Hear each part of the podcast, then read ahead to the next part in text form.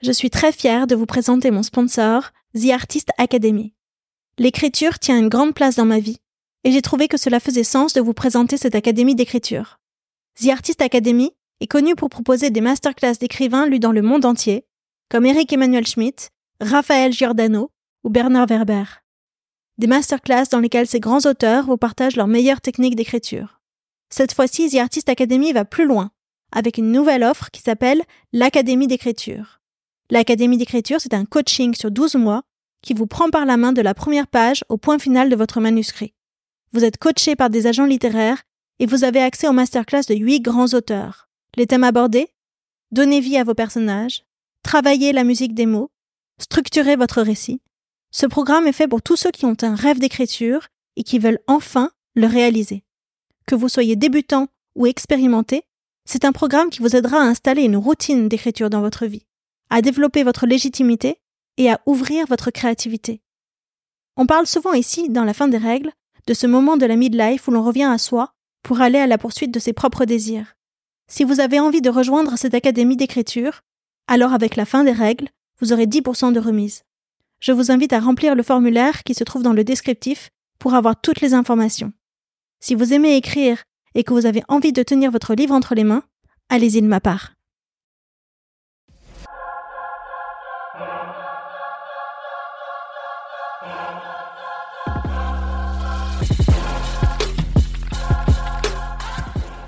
La fin des règles dans la vie d'une femme, c'est la ménopause.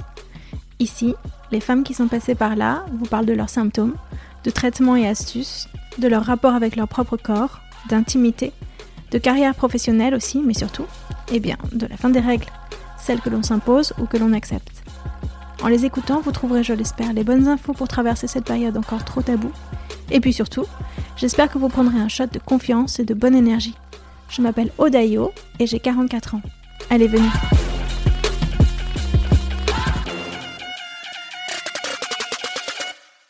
Tu es à l'aise avec ton image aujourd'hui?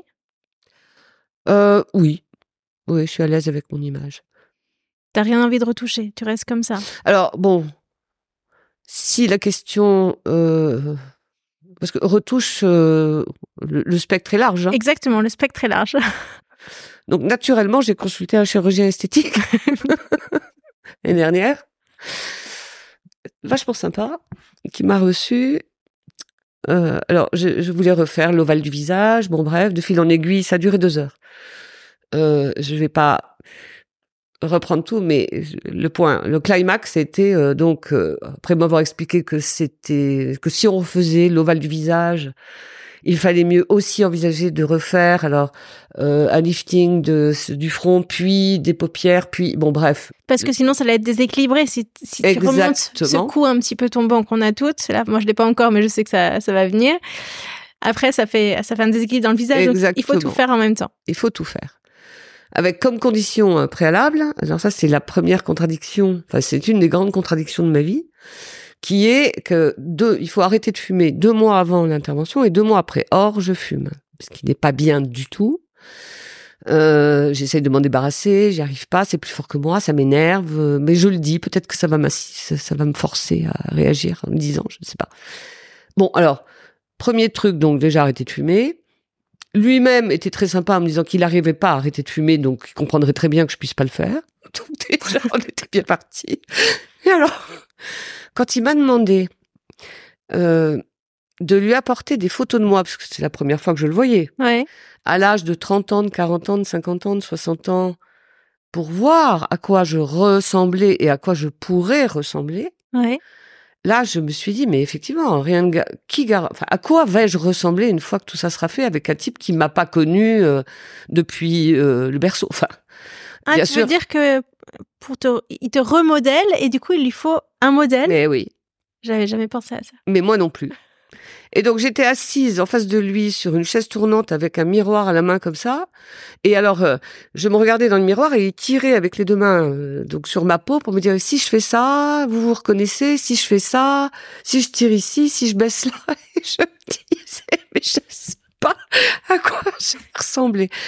Alors je lui faisais pleinement confiance. Ça c'est pas du tout le sujet, mais c'est moi qui ai été troublée par ça et euh, Bon, voilà, je, me suis dit que j'allais réfléchir et ça fait un an et demi que je réfléchis. si j'ai un truc à dire, je trouve, je pense, c'est que euh, j'aurais dû le faire plus tôt. J'aurais dû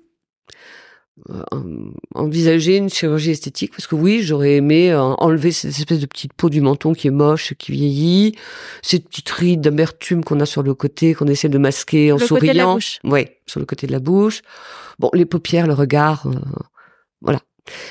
J'aurais dû faire ça entre 50 et, enfin, petit à petit, euh, entre 50 et 55 ans et pas attendre. Et ça aurait tenu jusqu'à aujourd'hui? Je sais pas. Mais en tout cas, ça aurait été moins choquant que de faire ça à 65 ans où il semblerait qu'il y ait beaucoup de dégâts à réparer. Enfin, je sais pas, c'est pas ce point, mais ça, ça me semblait être un énorme chantier en réalité, alors que ça aurait peut-être pu être fait de manière, par tranche, étalé dans le temps depuis plus longtemps. Et puis peut-être que j'aurais arrêté, de fumer plus tôt, ça aurait été bien aussi. voilà. Mais je regrette de ne pas l'avoir fait avant. Donc j'incite toutes mes copines plus jeunes qui se posent la question à le faire. Ouais. Sans attendre, au moins consulter. Euh, bon, voilà. Alors après, bah, j'ai fait un peu d'injection d'acide hyaluronique comme tout le monde. Et puis, euh, bon. Ça a donné quelque chose? Je sais pas. Ça m'a fait du bien. Au mental? Ouais. voilà. Je, je, je me sentais mieux je peux pas dire que c'était frappant. Mais bon, encore une fois, euh, bah oui, euh, j'ai. Je je sais pas en réalité, pour être honnête, je n'ai pas vraiment de notion de de de, de l'apparence que j'ai. Je sais pas si tu moi, je te trouve très jolie. Non, non, alors c'est pas du tout le sujet parce que moi je me trouve peu importe. Non, Merci en je, tout je trouve que tu as une très belle allure. Enfin, tu as choisi d'avoir des cheveux blonds, longs, raides, et je pense que ça ajoute énormément à ton allure générale. Euh, et puis tu as une prestance aussi, donc c'est un tout. Enfin, ce qu'on voit, c'est, je pense, beaucoup les cheveux et beaucoup la prestance générale et la voix. C'est ça.